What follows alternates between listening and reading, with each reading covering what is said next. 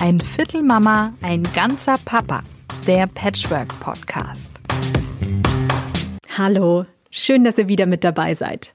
Mittwoch, alle 14 Tage, kommt ja unser Patchwork Podcast raus und wenn ihr wollt, abonniert ihn gerne, dann bekommt ihr immer sofort eine Info, wenn eine neue Folge da ist.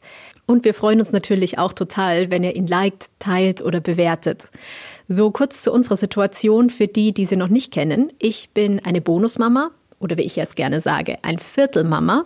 Mein Freund hat zwei Kinder mit in die Beziehung gebracht Flo ist ein ganzer Papa, er hat zwei eigene Kinder und inzwischen auch noch drei Bonuskinder. In dieser Folge geht es um Konflikte, Konflikte mit dem Ex-Partner. Was ist, wenn eine Übergabesituation mit den Kindern schon schwierig ist? Wie löst man das am besten? Und was ist, wenn man Schuldzuweisungen bekommt, gerade von den eigenen Kindern? So, aber jetzt nochmal ganz offiziell. Ein Viertel Mama, ein ganzer Papa mit Patchwork-Papa Florian. Und Patchwork-Mama Marion und Alex. Kinder- und Jugendlichen Psychotherapeutin. Genau. Wow, ich habe es mal richtig. Hallo. Schön, dass du wieder dabei bist. Ja, danke schön. Ich fange mal an zu erzählen. Bei uns ist gerade ein Konflikt. Also mein Freund und seine Ex, die sind sich einfach gerade nicht grün. Da ist was vorgefallen. Und im Moment schwelt es einfach noch. Jetzt ist natürlich für mich die Frage, ich versuche jetzt mich da irgendwie möglichst rauszuhalten, weil ich mir denke, ich kann da nur verlieren, oder Alex? Ich würde es genauso sehen wie du, dich aus einem Konflikt rauszuhalten, da der Konflikt nicht deiner ist. Du kriegst entweder Wut ab oder was mischst du dich jetzt da ein oder Vorwürfe, bist vielleicht mehr in die Verantwortung genommen, was du dann vielleicht wiederum auch nicht möchtest. Sobald du da nicht irgendwie selbst betroffen bist, würde ich mich raushalten. Ich frage mich aber jetzt, wie ist es denn dann für die Kinder? Also da stelle ich es mir am allerschlimmsten vor, wenn du mitbekommst, auch noch deine Eltern sind sich einfach nicht grün und es ist schon schwierig, sich da irgendwie gemeinsam an den Tisch zu setzen. Kinder sind eigentlich wahre Anpassungskünstler bis zu einer gewissen Grenze. Sobald es eine gewisse Grenze überschreitet, sagen wir mal Übergriffigkeiten, nimmt es ein Ausmaß an, wo Kinder sich einfach schlecht oder gar nicht mehr anpassen können. Generell beschreiben, dass Kinder natürlich den Konflikt der Eltern nie äh, gut ertragen können. Die leben einfach noch in ihrem ähm, Weltbild, was sich bis zu dieser Altersgrenze aufgebaut hat, nehmen wir mal an, was ich nicht bei dir, acht Jahre war eine, also acht Jahre Lebenserfahrung. Man geht immer davon aus, dass Kinder sowas verstehen oder dass der Weitblick da ist, aber diese Lebenserfahrung, ähm, da hat sich ja noch nichts aufgebaut, worauf die Kinder zurückgreifen können. Keine Erfahrungswerte, dass Dinge wieder gut werden können, dass Dinge verändert werden können oder dass man Lösungen finden kann. Viele sind ja noch in ihrem magischen Denken, wenn es jetzt um kleinere Kinder geht, äh, verhaftet. Also füllen Inhalte, die noch nicht erschlossen sind durch Lebenserfahrung mit Fantasie aus und schlussfolgern zum Beispiel, Mama und Papa haben sich nur getrennt, weil ich gestern böse war. Also leben noch nach diesem Lieb und oder, oder gut und böse Prinzip sozusagen. Vielleicht können wir es ein bisschen genauer besprechen. Vielleicht habt ihr ein Beispiel. Die Frage, wer ist denn eigentlich schuld an dieser Trennung, ist sicherlich eine, die irgendwo immer sich auch ein Kind stellt. In meinem Fall war es so, dass ich äh, gesagt habe, ich kann diese Beziehung so nicht mehr weiterleben, das halte ich nicht aus und ich bin ausgezogen. Da ist natürlich die die Erklärung äh, bei meinem Sohn jetzt so, ja, der Papa hat jetzt einfach keinen Bock mehr auf meine Mutter und deswegen ist der schuld daran durchaus naheliegend. Habe ich das Glück, dass mein Sohn gerne und immer das direkte Wort sucht und mich tatsächlich sozusagen gefragt hat, so, warum hast du das getan? Warum hast du uns verlassen? Dann habe ich die Möglichkeit, mit ihm darüber zu reden. Zum Beispiel, indem ich sage, naja, ich habe dich ja gar nicht verlassen, du bist ja drei von sieben Tagen in der Woche bei mir und ich verbringe Zeit mit dir. So. Aber dieses Thema, wer ist schuld an dem Ende der Beziehung, ist doch eigentlich ein typischer Konflikt, oder? Der, wo ich mir vorstellen könnte, dass du auch in deiner Praxis da die Auswirkungen davon spürst. Na klar, also Schuldzuweisung gibt's in allen Konstellationen. Ex-Partner mit Ex-Partner, neuer Partner mit Ex-Partner sozusagen. Also das können wir jetzt in unterschiedlicher Weise durchspielen, aber es stimmt auf alle Fälle, Kinder geben sich gerne die Schuld an der Trennung der Eltern. Genau, also in dem Fall, bei mir war es jetzt anders. Also mein Sohn hat es jetzt mir gegeben. Mhm. Ich konnte mit ihm drüber reden, aber das ist typisch. Oder einem Kinder Elternteil, genau. Einer kriegt's ab sozusagen. Und äh, wir hatten es ja schon mal in einer anderen Podcast-Folge. Es ist super, dass dein Sohn da so offen ist und dich eigentlich konfrontiert und die Dinge, sagen wir mal in Anführungszeichen, so raushaut. Denn er öffnet sich dir, da ist ein guter Kontakt da. Du bist anscheinend eine Vertrauensperson. Er traut sich, diese Themen bei dir anzubringen bei einem anderen Elternteil könnte sowas zum Beispiel auf ganz andere Reaktionen stoßen oder auf äh, schlechte Rückmeldungen, also auf Geschimpfe, auf Ablehnung. Bei dir ähm, wird das aufgefangen. Er kann dir diese Dinge gegenüber äußern und du sagst, du pass mal auf, du bist ja drei von sieben Tagen da und äh, gehst mit ihm da ins, ins Gespräch sozusagen. Also ihr habt dann einen Austausch, einen schönen Dialog darüber, dass er das auch verstehen kann. Aber klar muss es irgendwo raus, also die Gefühle müssen irgendwo hin und Kinder verstehen das halt manchmal nicht einzuordnen und der Mensch ist einfach auch dazu geneigt, gerne die Schuld anderen zu geben, um nicht bei sich äh, gucken zu müssen. Was ist denn da das richtige Prozedere, dass ich, also wenn ich jetzt an das Wohl des Kindes denke, was man ja als Eltern immer machen sollte, wie ist denn der Umgang dann am besten? Also wenn ich jetzt einen Konflikt mit meiner Ex-Partnerin, also der Mutter meiner Kinder habe, wie gehe ich da um, wenn die zum Beispiel Fragen stellen, weil die irgendwas mitkriegen von einem Streit? Lässt sich auch nicht immer vermeiden. Kinder brauchen schon Klarheit. Es geht nicht darum, dass wir was vorgaukeln. Es geht auch nicht darum, dass wir was schönreden. Die sollen natürlich äh, in der Realität leben und in in dieser Realität leben sie ja eben mit getrennten Eltern und gegebenenfalls mit einer neuen Partnerin oder in einer Patchwork-Konstellation. Also es macht keinen Sinn, Kinder da in Watte zu packen oder zu schonen, aber es geht natürlich auch nicht darum, dass Kinder jeden Konflikt, der auf Eltern oder eben Paarebene ausgetragen werden sollte, äh, mitbekommen. Aber es geht darum, wenn Dinge transparent gemacht werden sollen oder wenn Dinge klar sind, dass man sie eben transparent macht. Vielleicht kann man da auch nochmal irgendwas, äh, ein Beispiel nennen. Vielleicht ja, hast du was. Ähm, aus dem Bekanntenkreis ein Beispiel wäre, es gibt Streit um Unterhaltszahlungen. Das ist ein offener Konflikt äh, zwischen den Eltern und ähm, in dem Fall war es die Mutter, sagt dann, also dein Vater ist ein schlechter Vater, der will hier nichts bezahlen. Und ähm, daraufhin hat dann der Sohn keine Lust mehr, den Vater zu sehen. Hm. Dann wäre das zwar ein offener Umgang, aber ich habe irgendwie also auch in diesem Gespräch persönlich das Gefühl, dass das dem Kind nicht gut tut, weil äh, es natürlich einerseits loyal zur Mutter sein will, andererseits bringt es einem Kind ja auch nichts, wenn es denkt, mein Vater ist ein schlechter Vater, ein schlechter Mensch, ein Arschloch, wie auch immer. Was würdest du denn in so einem Fall raten? Kommt darauf an, welchen Aspekt wir uns rausgreifen wollen. Also entweder geht es eben darum zu gucken, geht es um die Gefühle des Kindes, um diesen Loyalitätskonflikt, um diesem ich will Partei für die Mama in dem Fall ergreifen und zu ihr halten, damit die nicht so alleine ist, weil die muss ja eh schon so viel alleine stemmen.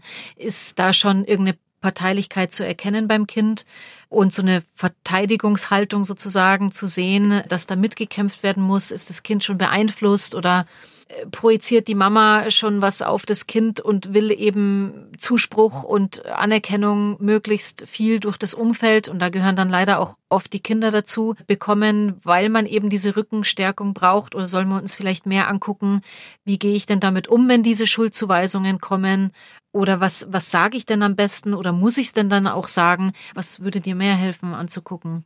bleiben wir mal bei meinem Freund, mit dem ich darüber geredet habe, der natürlich darunter leidet, dass er das Gefühl hat, die Mutter macht ihn als Vater vor dem Kind schlecht. Wie soll denn dann der Vater in dem Fall oder der, dieser betroffene Elternteil da verhalten? Ich glaube, die Grundlage ist immer, habe ich eine gute Beziehung zu meinem Kind oder habe ich sie nicht? Ist da Vertrauen da? Können wir über alles reden? Oder ist da schon einfach viel gebrochen und kaputt gegangen, dass man da gar nicht mehr so viel über Gespräche möglich machen kann? Grundsätzlich ist es ja so oder so wichtig, ob Trennung oder Nicht-Trennung, dass wir zu unseren Kindern eine vertrauensvolle Basis haben, dass die wissen, ich kann immer meinen Eltern oder mein Papa, meine Mama alles sagen. Vielleicht wird sie manchmal nicht erfreut sein über das eine oder andere, aber der Kopf bleibt dran und ich kann mit ihr über alles reden. Ich glaube, das Wichtigste ist zu gucken, habe ich den Kontakt, die Connection zu meinem Kind. Und da müsste man natürlich gucken, dass man sagt, okay, die wichtigen Sachen werde ich jetzt mitteilen, aber alles muss nicht sein. In dem Fall würde ich sagen, sind es ja diese normalen, leider diese normalen Konflikte, die es immer gibt bei getrennten Verhältnissen, dass ein Elternteil nicht so ganz hinterm Berg hält oder vielleicht sogar in Richtung Schlechtreden geht. Eben weil ähm, man auf weiter Flur sich oft fühlt und diese Unterstützung vom Umfeld braucht, die dann anscheinend fehlt und man das Kind einfach auch dafür benutzt. Aber ich würde sagen, in dem Fall. Ähm, also du würdest das als ein Benutzen des Kindes bezeichnen? Ist, ist auf jeden Fall ein Benutzen und ein Instrumentalisieren, wenn man es jetzt mal so ausdrücken will. Wenn man es jetzt wieder nach Bedürfnissen angucken will, wie ich schon erwähnt habe, versteht man ja auch, dass ein getrennter, vielleicht sogar alleinerziehender Elternteil alleine ist, sich alleine fühlt, überfordert fühlt, mehr Hilfe und Unterstützung vom Umfeld einfach braucht. Also natürlich kann man es nicht verstehen, dass das Kind damit einbezogen wird, aber äh, mein Job als Therapeutin ist es ja, Dinge immer verstehen zu müssen. Man kann es ja irgendwo ein Stück weit nachvollziehen, aber es geht dann ja eben darum, wie geht man im Alltag damit um oder wie kann derjenige im ersten Schritt erstmal erkennen, dass er das tut und dann versuchen zu verändern.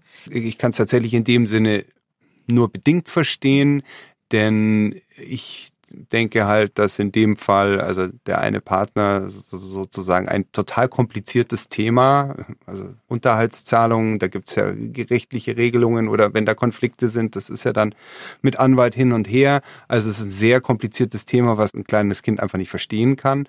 Trotzdem muss es sich dann äh, ab diesem Punkt mit diesem Thema beschäftigen. Darf ich mal an der Stelle ja. sagen, schafft man es denn selber als Partner, sich komplett zurückzuhalten? Also es gibt doch immer Dinge, die einfach mitschwingen. Das ist, glaube ich, auch menschlich und wir sind alle nun mal keine Roboter. Mhm. Wir hatten zum Beispiel auch den Fall, dass die Kinder Sachen vergessen hatten oder dann wurde mal dies vergessen und mal das vergessen und mal jenes vergessen. Und dann war es immer gleich so, ja, die Mama. Und dann war man gleich bei der Schuldigen, bei der Mama, wo ich dann auch gesagt habe, na ja, es kann passieren, aber ich finde es dann jemanden so an den Pranger zu stellen, auch wenn man es nicht so krass bewusst macht, sondern auch unterbewusst. Es passiert, aber in dem Moment muss man sich einfach bewusst werden, okay, nee, jetzt bitte keinen an den Pranger stellen, sich selber zurücknehmen, sonst wird es einfach, wird's einfach schwierig. Und wir können es nicht immer. Wir sind halt alle auch Menschen mit Gefühlen und die kommen halt leider auch manchmal raus und auch so, wie man es vielleicht nicht möchte. Da, da gebe ich dir total recht. Also ich habe beschlossen, dass ich über die Mutter meiner Kinder vor den Kindern, auch wenn ich gerade einen schwierigen Konflikt habe, da nicht wirklich nicht drüber reden möchte und das wirklich mir verkneife.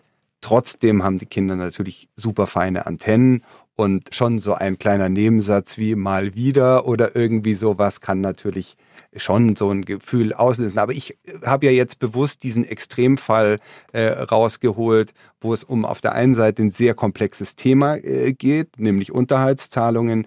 Äh, das können Kinder nicht verstehen. Schulhälfte vergessen können Kinder schon verstehen. Und das dann sozusagen ganz offensiv irgendwie den Kindern mitgeteilt wird, dass da jetzt in dem Fall der Vater ein schlechter Vater ist und das auch so gesagt wird in diesem Wortlaut, dass sich das nicht vermeiden lässt, wenn man jetzt mal von seinem Ex-Partner genervt ist, äh, wenn zum 17. Mal irgendwie irgendwas nicht geklappt hat. Das ist mir schon klar. Ich glaube aber, dass Kinder da schon auch unterscheiden können, oder Alex? Also absolut. Also es gibt Themen, die sind auf jeden Fall für Kinderohren bestimmt und es gibt Themen, die sind nicht für Kinderohren bestimmt. Unterhaltsthemen, wie du sagst, sind viel zu kompliziert kommt leider sehr, sehr häufig vor und ist auch immer eine ganz schwierige Angelegenheit.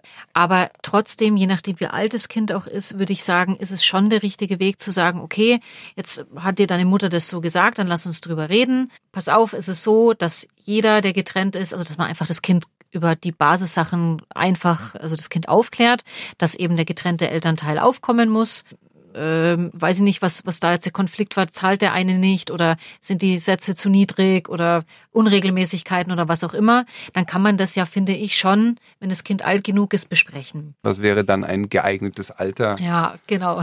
Ich dachte es wäre schon auch eine schwierige Frage, weil jedes Kind anders reif ist, anders im Konflikt drinnen ist. Aber generell würde ich sagen, eigentlich erst Jugendalter frühestens Jugendalter, aber es ist in der Realität ganz anders. Also ich habe wöchentlich Themen mit Gericht, mit Rosenkriegeltern, ganz verzwickte Geschichten, wo mir Gerichtsgutachten vorgelegt werden, wo die Kinder sagen, der Papa zahlt wieder nicht und die Mama weint und das ist schon ein, also ein gängiges Thema in der Praxis sozusagen, aber Natürlich hört es da auf. Also wir wissen alle, da werden die Kinder benutzt und es kann nicht sein, dass Kinder mit diesen Themen belastet werden, äh, was Elternthemen sozusagen sind. Aber wenn es denn eben ja schon passiert ist, finde ich, ist es schon der richtige Weg, mit einem Kind zumindest in einer einfachen Sprache so zu sprechen, dass es es verstehen kann, möglichst neutral, möglichst objektiv und möglichst nicht schimpfend über den anderen Elternteil, der jetzt diese Wege so einleitet, aber dass man sagt, ja, also die, es gab ja auch einen Grund für die Trennung. Das Kind muss ja davor schon erklärt bekommen haben, dass es eben nicht mehr reicht mit der Liebe oder dass es halt einfach nicht mehr, Mama und Papa haben sich halt nicht mehr so lieb, aber wir haben dich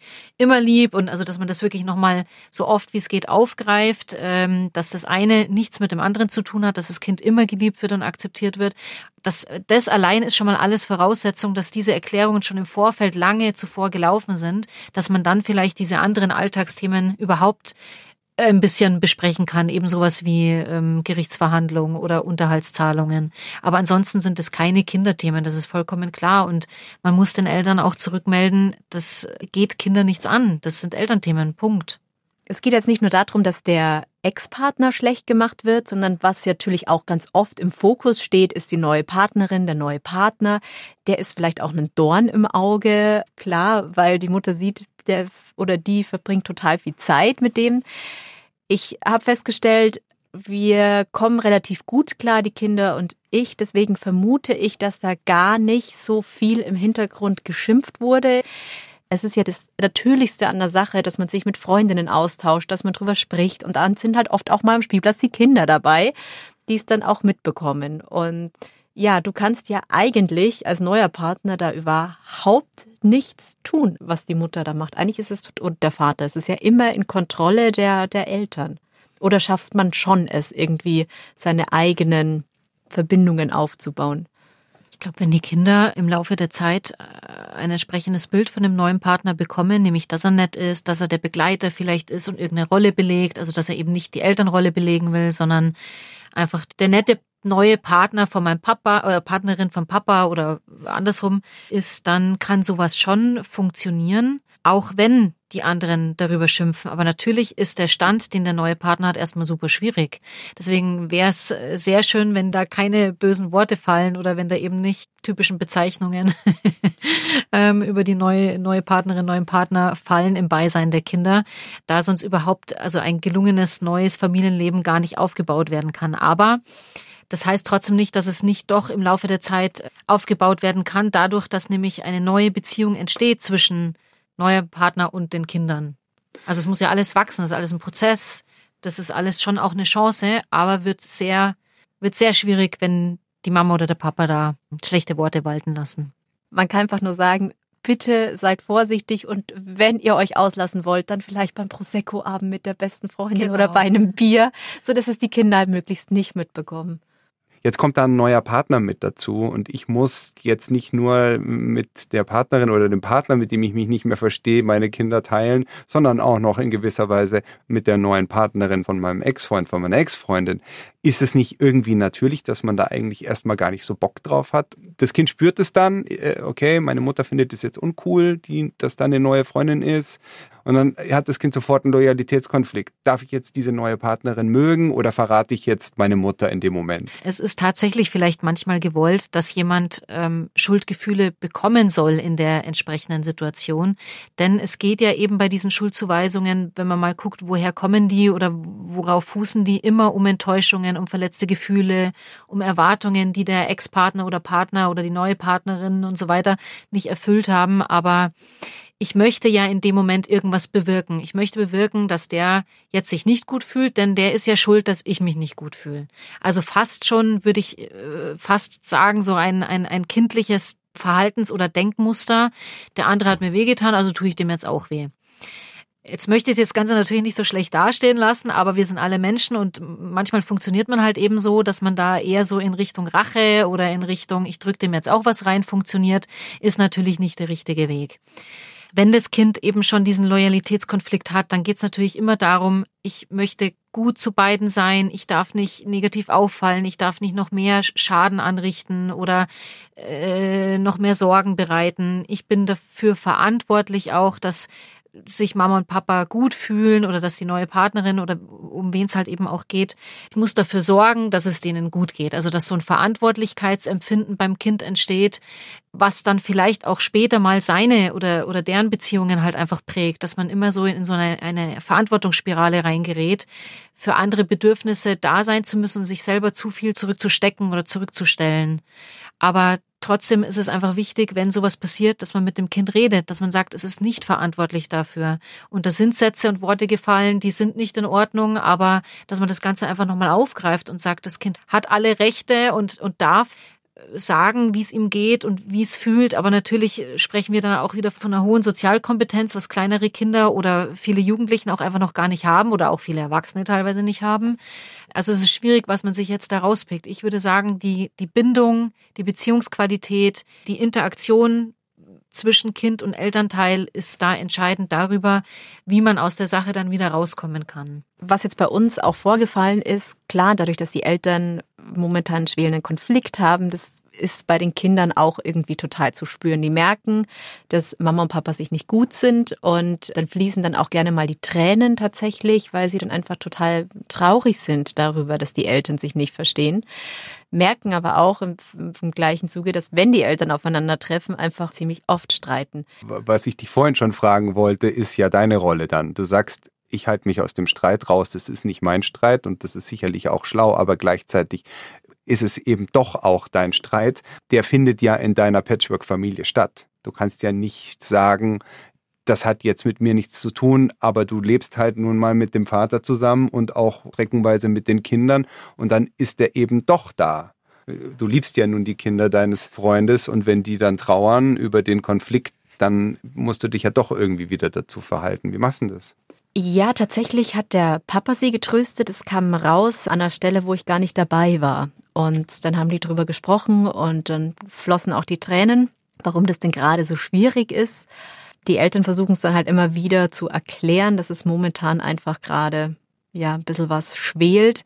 Ja, bei Positionen, Positionen kannst du natürlich und darfst du natürlich nicht beziehen. Das nee, und das ist auch das Schwierige, weil du immer irgendwo dich dann wieder zurücknehmen musst, dich wieder irgendwo hinten anstellen musst. Wir hatten auch schon Themen, wo dann mein Freund nach Hause kam und dann total gestresst war, weil er wieder mit der Ex-Frau zusammengestoßen ist.